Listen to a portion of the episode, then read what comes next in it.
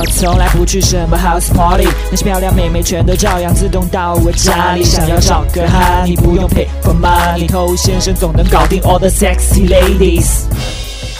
什么都不会，就是会把妹。欢迎收听《把妹宝典》，我是偷先生。有的时候我们在聊到贫富差距的时候呢，会觉得富人他们赚起钱来更加轻松，因为他们可以用钱来生钱。但有些穷人他没有这样资源，不具备这样条件，他没有办法做这样的事情。所以常常会有人觉得富人越来越富，穷人越来越穷。当然，我们把妹宝典也不是要讨论这一类的问题哈。只是由此呢，你可以联想到，在把妹的过程当中，也会有一些类似的道理。你给它转换过来，就是有妹子的人，他们的妹子会越来越多。但如果你没有妹子，你想要泡妹子的话，会更加艰辛。那我在十年前的时候呢，也曾经一度把这个道理给搞反了。我以为说，我现在有妹子会吸引不到别的妹子了。那我现在强调我是单身，我是光棍，那应该会有很多妹子来找我吧？但后来的事实证明，恰恰相反。包括你仔细来回忆一下你身边那些人，那些有妹子、所谓花心的人，往往有更多的妹子为他们争风吃醋，甚至大打出手。而单身屌丝呢，浑浑噩噩这么多年，始终还是一个人。这是为什么呢？因为你的单身状态，因为你的无人问津，会传递给外界一种什么样的讯息？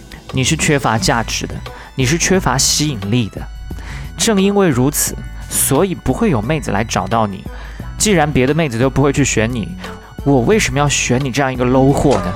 没错，你现在身边根本就没有妹子能够得到你，跟你开始一段关系，应该是非常容易的。但是这样的一种举手之劳，不值得妹子去这么做。就像有的时候我们逛街，看见有一些餐厅门口大排长龙，但依然有更多的人源源不绝地加入到队伍当中去。但如果是一家餐厅，它的生意异常冷清，我们一定可以方便快捷吃到食物，但是却没有什么人去，大家宁愿排队，会去到那家生意不好餐厅的，要么就是赶时间，要么就是饿疯了。但凡稍微有一些追求的人，在这个时候呢，他都会宁愿多消耗一些时间。要对得起自己的胃，对得起自己的生活品质，所以一家生意火爆的餐厅，它已经经受了市场的检验，有其他更多消费者已经提前帮你检验出这家餐厅是 OK 的。那同样的道理，我们回到把妹这件事情当中来，一个人身边他的妹子多，至少证明一件事情，他是招妹子喜欢的，不然这个人不管他再渴望妹子。他都留不住这些妹子，所以当其他妹子看到一个男人身边有美女环绕的时候，哪怕对这个男人再缺乏了解，那他至少能够明白一件事情：这个男人身上总有那么一些吸引女人的地方，才会造就如此的情况嘛。因为其他女人也不蠢，对不对？所以总会情不自禁地对这个男人抱有一些关注，甚至一些好奇。就好像你去了一家夜店。有的男人呢，他自己落单，躲在角落里面玩手机；那有的男人呢，就左拥右抱，跟妹子不亦乐乎。那这个时候，你已经不需要再去做更多细节上的判断，你已经可以得出结论：谁在今天晚上是更有价值的。所以，当妹子看到一个男人身边他有异性缘，她会更愿意去接受这个男性。